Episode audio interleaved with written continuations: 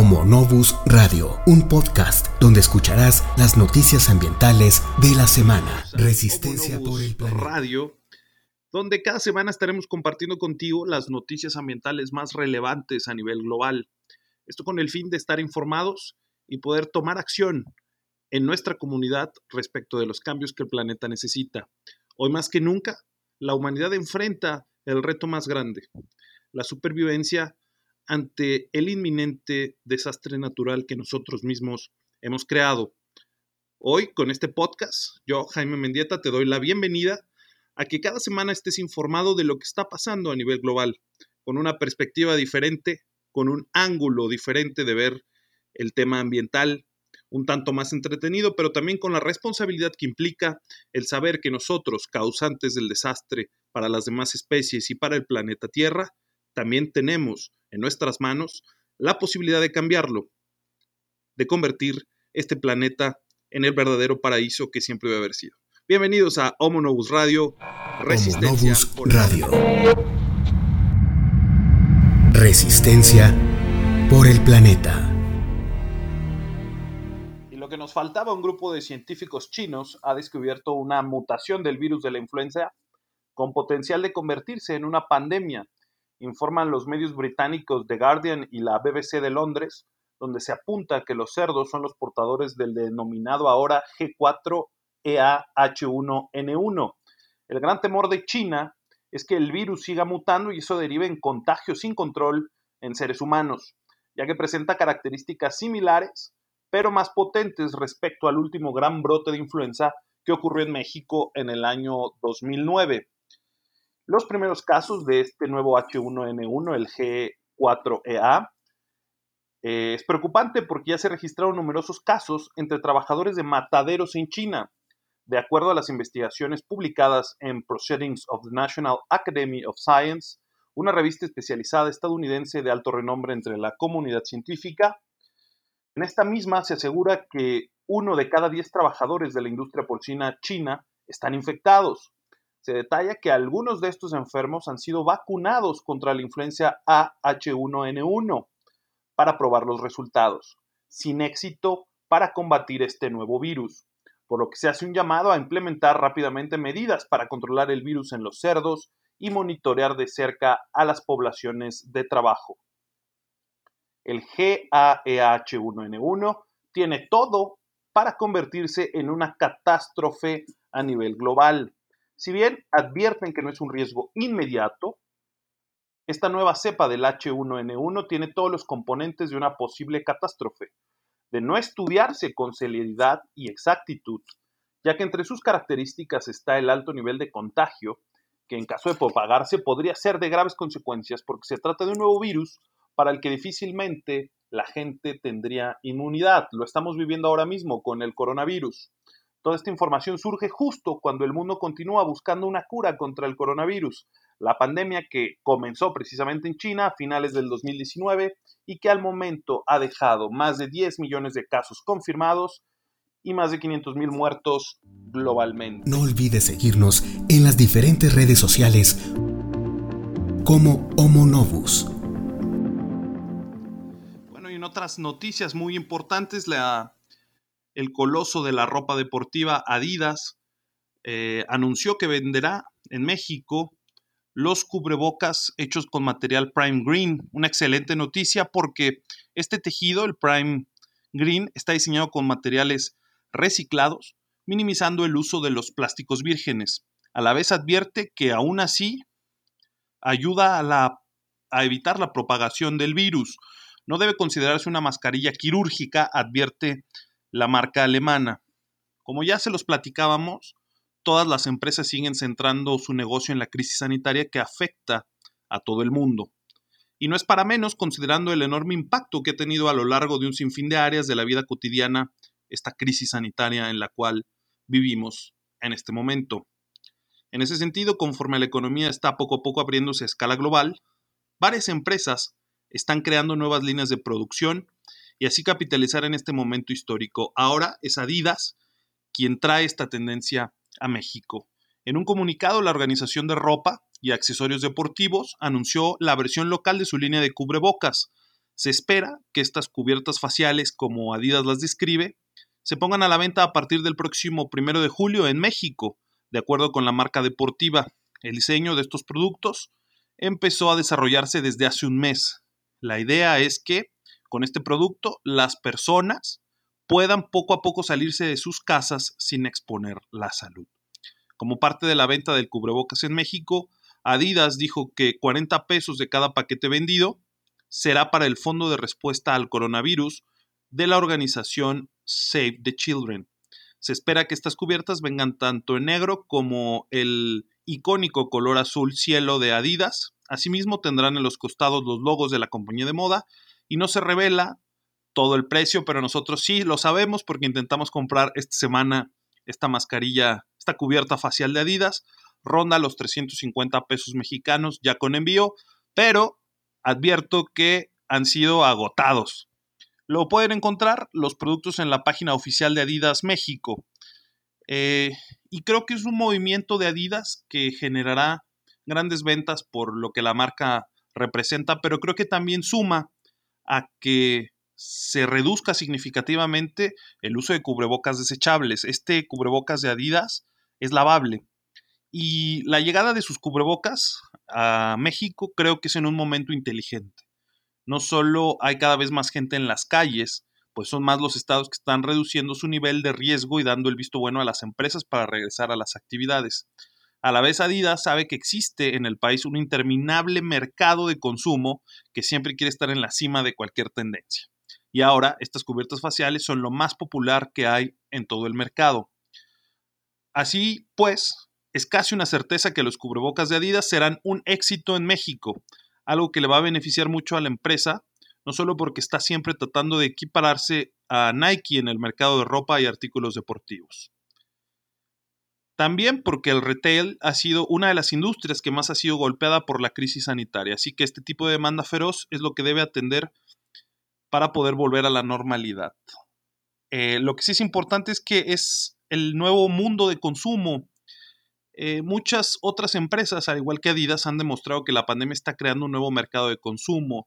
Ejemplificamos con, con la marca china Huawei, que su negocio de smartphones puede medir la temperatura.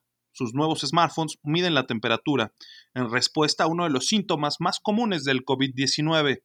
La empresa de hamburguesas de Burger King medio en broma y medio en serio, presentó una nueva Whopper en Italia, ideal para la sana distancia. Incluso hay jabones que fueron diseñados específicamente en torno a la crisis. Lo anterior sugiere que Adidas, junto con otras rivales y agentes del sector retail, fomentarán una transformación completa del tipo de productos a los que pueden acceder las empresas. De acuerdo con Criteo, esta tendencia ya está teniendo impacto en experiencias de tipo omnicanal, según PwC. Estas oportunidades ayudarán a solucionar la crisis económica y según New Food darán paso a bienes aún más experimentales e interesantes para el público. Desde Homonobus Radio nos sumamos a este tipo de proyectos, pero también exigimos que en medio de la crisis también seamos conscientes de que el consumo desmedido de estos productos, la producción innecesaria de bienes que no lo son, pues ha generado todo esto. Entonces, ojalá que este cubrebocas se sume a controlar la pandemia, pero también, también exigimos a las grandes empresas cuidar el planeta y tener una producción sostenible. Continuamos. Cada semana recibe un recorrido global por las noticias más relevantes en materia ambiental. Esta, semana una de las notas que mayor se viralizó fue una nota de RT Noticias, donde se viraliza la imagen de un murciélago de tamaño humano encontrado en Filipinas. Algunos usuarios de la red social Twitter sugieren que se trataba de un zorro volador de corona dorada gigante, cuya envergadura con las alas extendidas sí puede alcanzar hasta el 1.7 metros, pero su cuerpo no es tan grande. Eh, un usuario de Twitter publicó la semana pasada una imagen de un murciélago de tamaño humano encontrado en Filipinas que rápidamente se volvió viral. El usuario es Alex Joe Star 622 y dice, recuerdo cuando les dije que en Filipinas hay murciélagos de tamaño humano. Bueno, de esto les estaba hablando, acompañado de la imagen de un murciélago que se ve impresionante colgado de cabeza en una casa en Filipinas. Esta nota la pueden encontrar en nuestra página de Facebook como Nobus. Es increíble, pero la imagen fue publicada ya hace un año por Reddit. Inmediatamente se ha viralizado, pues ya tiene más de 263 mil me gustas y más de 105 retweets. Eh, algunos internautas decían este murciélago es más alto que yo y otros decían santo infierno estaría aterrorizado si viera uno de estos. Pero en medio de todo, todo el miedo y toda esta curiosidad que generó, apareció un tuitero filipino que confirmó que sí existen, es algo cotidiano para algunos en algunas regiones de las Filipinas, pero también dice, hola, soy de Filipinas, puedo confirmarlo, tiene una envergadura enorme, pero su cuerpo realmente no es tan grande, sino más o menos como el de un perro de tamaño mediano o un poco más pequeño. Y sí, solo comen frutas, especialmente guayabas. También son muy mansos, escribió este tuitero Muntael Inc., eh, donde incluso pone una imagen donde representa el verdadero tamaño que tienen estos animales. Y creo que fue importante que los filipinos tomaran acción en este sentido porque le dijeron al mundo que no es un animal peligroso. Eh, no está claro si el animal de la imagen realmente es un zorro volador o alguna imagen truqueada. Lo que sí es que el zorro volador filipino se encuentra amenazado y está catalogado actualmente como en peligro de extinción debido a su caza intensiva para obtener su carne y por los cazadores furtivos. Este animal fantástico es endémico de Filipinas, donde viven en las selvas tropicales. Eh, te invito a que, si te interesa el tema de los zorros voladores gigantes de las Filipinas, accedas a diferentes sitios de internet donde puedas encontrar información fidedigna de él.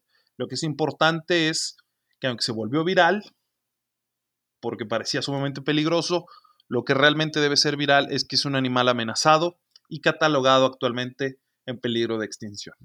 Continuamos en Homo Novus Radio, Resistencia por el Planeta. Resistencia por el Planeta semana de las virales, además de la imagen del murciélago, también tuvimos un video de un águila que atrapa a un tiburón con sus garras en las costas de Carolina del Sur, en Estados Unidos, y se lo lleva volando. En un video difundido en redes sociales se observa como un águila captura a un pequeño tiburón, el cual acababa de pescar. La escena fue captada en Myrtle Beach, una zona turística de California, de Carolina del Sur, en Estados Unidos. Eh, se vino difundiendo con rapidez este video donde un águila eh, pesca con sus garras un pequeño tiburón. De acuerdo con Kelly Burbach, quien compartió la grabación en Facebook el pasado 26 de junio, el hecho fue captado en esta isla, en esta playa, Mitre Beach, una popular localidad turística en Carolina del Sur, Estados Unidos. En las imágenes se ve claramente cómo el ave sobrevuela la playa cerca del agua con su presa en las garras. A pesar de que está última está forcejeando con ella para liberarse en el aire. Infortunadamente no lo consigue.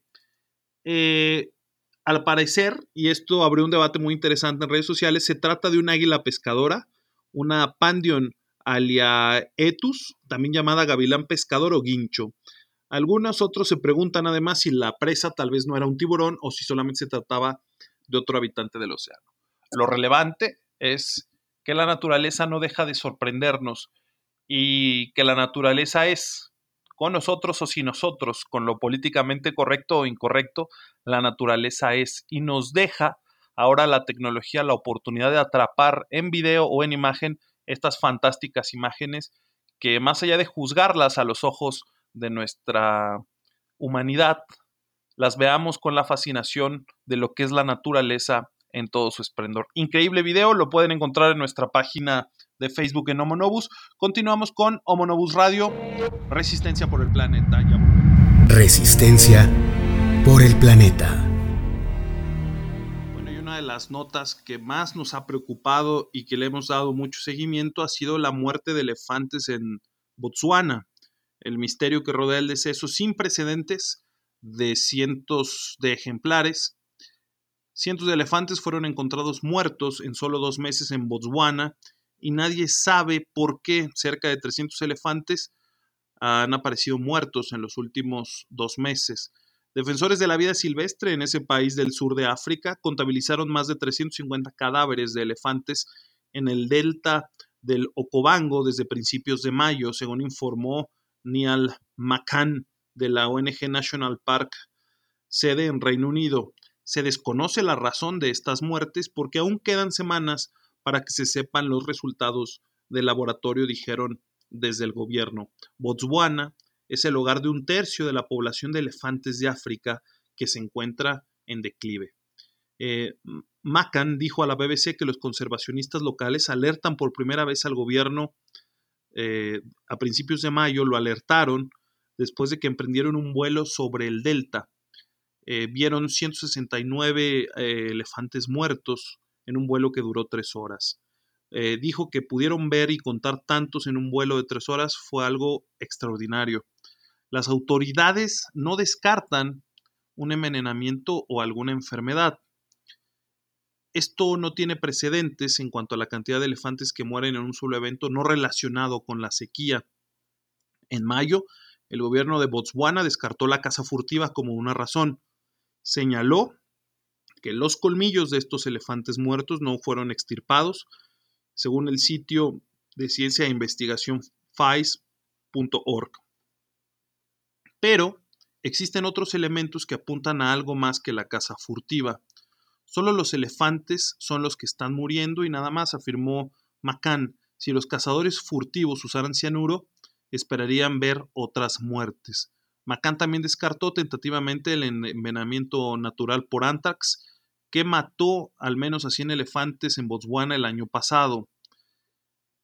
Pero los especialistas no han podido descartar ni envenenamiento ni enfermedad la forma en que los animales parecen estar muriendo, muchos cayendo sobre sus propias cabezas y los avistamientos de otros elefantes caminando en círculos apuntan a algo que potencialmente ataca su sistema neurológico. De cualquier manera, sin conocer la causa, es imposible descartar la posibilidad de que una enfermedad cruce a la población humana, especialmente si la fuente está en el agua o en el suelo. Macan apunta a la pandemia del COVID-19 que se cree comenzó en animales si es un desastre medioambiental, pero también tiene el potencial para ser una crisis de salud pública. Eh, Cyril director interino del Departamento de Vida Silvestre y Parques Nacionales de Botswana, le dijo al diario The Guardian que habían confirmado que al menos 280 elefantes habían muerto y que estaban en proceso de confirmar el resto. Sin embargo, no sabía lo que estaba causando la muerte de los animales. Desde aquí, desde Homonobus, nos unimos a la preocupación global. ¿Qué está pasando en Botswana y qué le está pasando a estos elefantes? En este año 2020 que ha sido una auténtica rueda de la fortuna para la humanidad, esperamos que se detengan las muertes de elefantes en Botswana y a la brevedad sepamos qué es lo que los está aniquilando, poder detenerlos y esperar que no sea nada grave para la humanidad ni para los seres vivos que habitan en Botswana, en este caso los elefantes. Continuamos en Homo La humanidad necesita estar informada de lo que pasa en el mundo. Escucha Homo y forma parte de la resistencia por el planeta. Este año 2020 tuvo una característica fundamental, el confinamiento de millones de humanos derivado de la crisis sanitaria iniciada por el COVID-19. Pero hubo un país que se salió de todos los demás eh, países del mundo y logró aplanar la curva para eliminar el, el virus.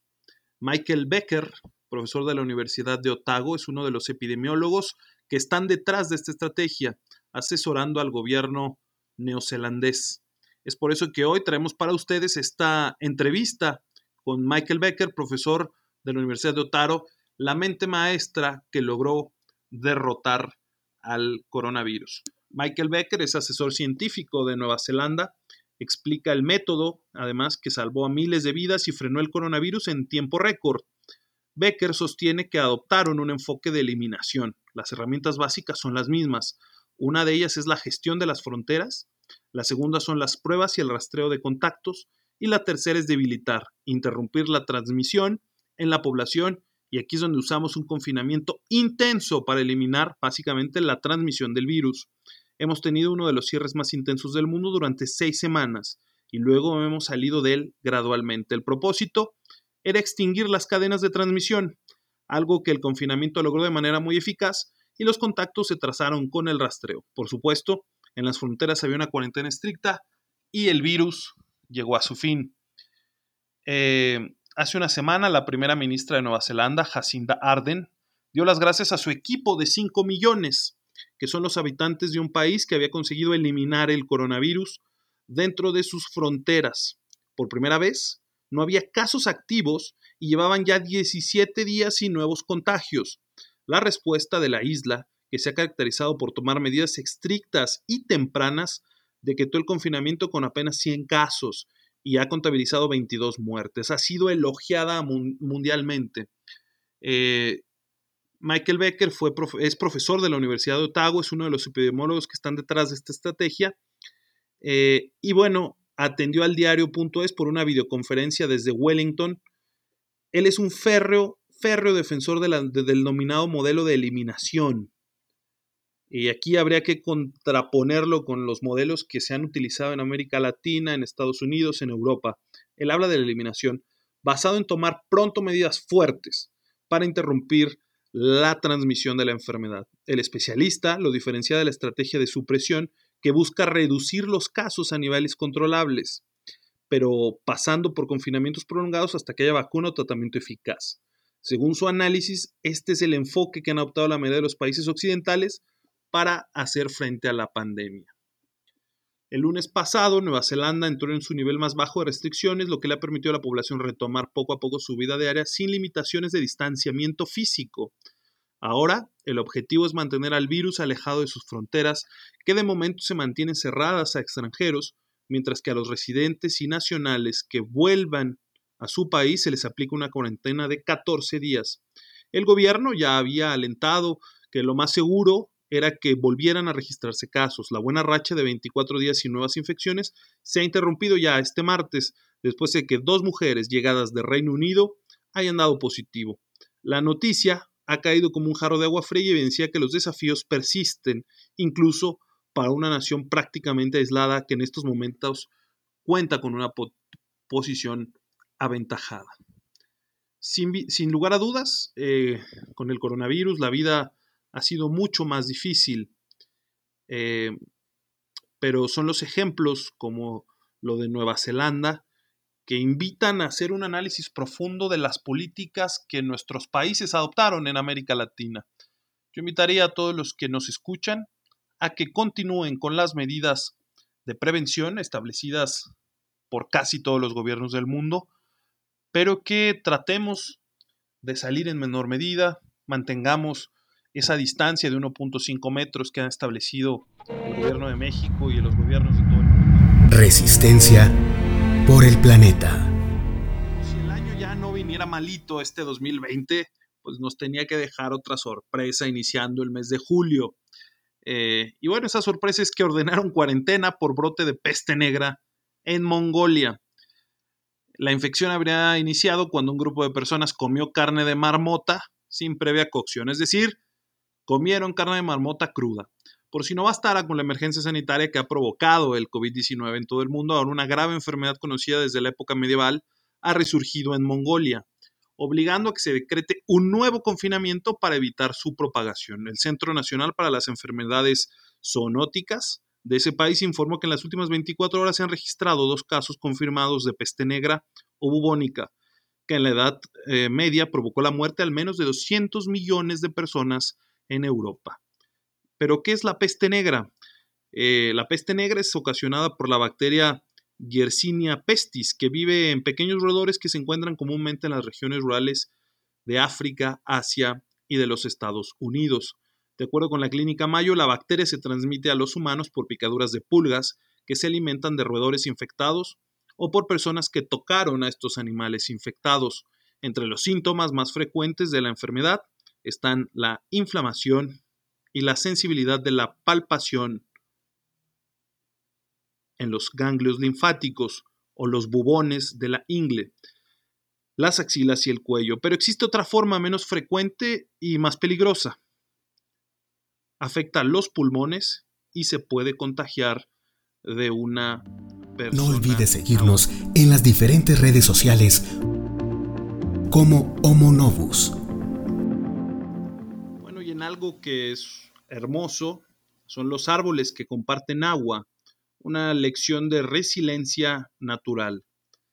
Colaboración en cadena y natural es lo que estos árboles aplicaron para mantener vivos a todos los integrantes del bosque.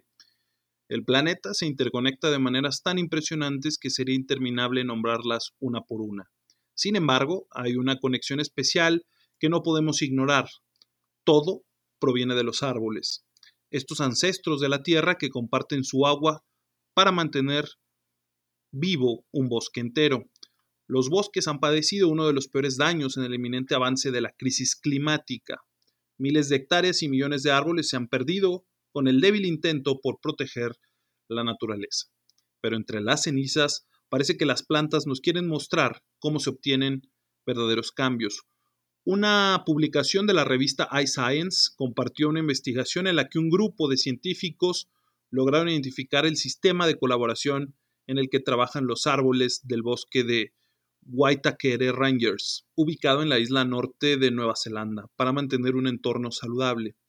Investigadores de esta universidad, la Universidad Tecnológica de Auckland, analizaron los tocones de árboles kauri a través de equipos de monitoreo que rastreaban la savia y el flujo de agua de estos supuestos árboles sin vida. La sorpresa llegó cuando los equipos descubrieron que el tocón de kauri absorbía agua de los árboles a su alrededor, las raíces de los enormes vecinos de este árbol talado forman un sistema de agua tan fascinante y natural como una colonia de hormigas que trabaja en conjunto. Aún no se ha logrado determinar cómo es que los tocones se mantienen vivos absorbiendo el agua de sus compañeros. Tal vez la importancia de la vida se encuentra en las raíces que los mantienen conectados. Esa conexión que sobrevive sin importar la longitud de su tronco o ramas. Esta comunidad de árboles ahora comparte sus recursos a través del sistema de raíz que se extiende a lo largo y ancho del bosque. Y pues bueno, es así como la naturaleza nos enseña, con una acción tan simple, los grandes beneficios de compartir. Y si hablamos de los beneficios de compartir, podemos disfrutarlo todos, y el error será muy grave si creemos que podemos mantenernos sin los que viven a nuestro alrededor. Hoy los árboles han salvado a otros árboles y pronto, si no es que ya mismo, debemos aprender esta importante lección de resiliencia natural. La nota feliz de la semana. Bueno, y en la nota feliz de la semana tenemos una historia fantástica de un joven con discapacidad que fabrica camas para perritos y su madre pide que lo hagamos viral. El joven busca ser más independiente y darle a las mascotas un lugar cómodo donde descansar. Ser emprendedor, como ya sabemos, no es un asunto sencillo, pero para Elías, un joven de 22 años y su familia no hay límites. La historia de Elías es realmente inspiradora, pues no solo encontró el modo de generar dinero, sino que promueve una causa bastante noble. Elías ha vencido su discapacidad física y junto a su madre y otros familiares dan alegría a los peluditos. El joven vive en Ciudad Victoria, Tamaulipas, México, donde desde, hace seis años ha trabajado con la madera. Ahora fabrica camitas para perros y gatos que vende a un precio solidario entre sus vecinos. La idea surgió del propio joven y su madre, Carmen, decidió compartir la gran iniciativa de su hijo. Elías afinó sus habilidades como carpintero gracias a unas clases que recibió en el Centro de Atención Múltiple y ella también le ayuda a fabricar desde su propia casa. Los nombres de Luna, Blacky, Kimura, Akira, Mimi, Chuchita, Pirru, Donna, Lola son los nombres que se apilan de estas hermosas camitas. La publicación de la señora Carmen Lucio se ha vuelto viral y de inmediato comenzaron a recibir mensajes y llamadas de personas interesadas en contactarlos. Carmen Lucio realizó la publicación siendo Apóyame a ser independiente. Mi hijo es alumno del CAM, Emprendedores de Educación Especial, Michelle y nuestra familia estamos trabajando en el proyecto Camita para Mascotas. Tienen un costo de apenas 180 pesos. Pueden hacer sus pedidos al celular 834-118-8735 o por inbox. Somos de Ciudad Victoria, Tamaulipas. Elías ha demostrado ser un ejemplo de superación, lo cual nos conmueve a todos. Es cuestión de días para que este joven Elías agote su inventario y ahora él y su familia fabrican camas para cumplir con los pedidos de nuevos clientes. Estas camitas son hechas por Elías y su madre. La señora se encarga del diseño y la fabricación de los cojines, mientras que Elías lija y pinta las camas con sus propias manos. Para la señora Lucio es una enorme satisfacción ver que su hijo logra salir adelante. Más que el dinero, esta iniciativa representa un gran paso de superación en la vida del joven. El objetivo principal del proyecto es que mi hijo pueda ser lo más independiente, porque nosotros como padres llegaremos a faltarle algún día, dijo la madre de Elías. Elías y su madre son un ejemplo de superación a todas las personas. El joven ha aprendido a salir adelante sin importar la condición y además con una causa tan noble como es la protección de los animales. Hagamos viral a Leo, apoyemos comprando sus casitas y pues bueno, agradecerle que ha sido... Gracias por acompañarnos esta semana. Homo Novus Radio. Nos vemos en el siguiente podcast.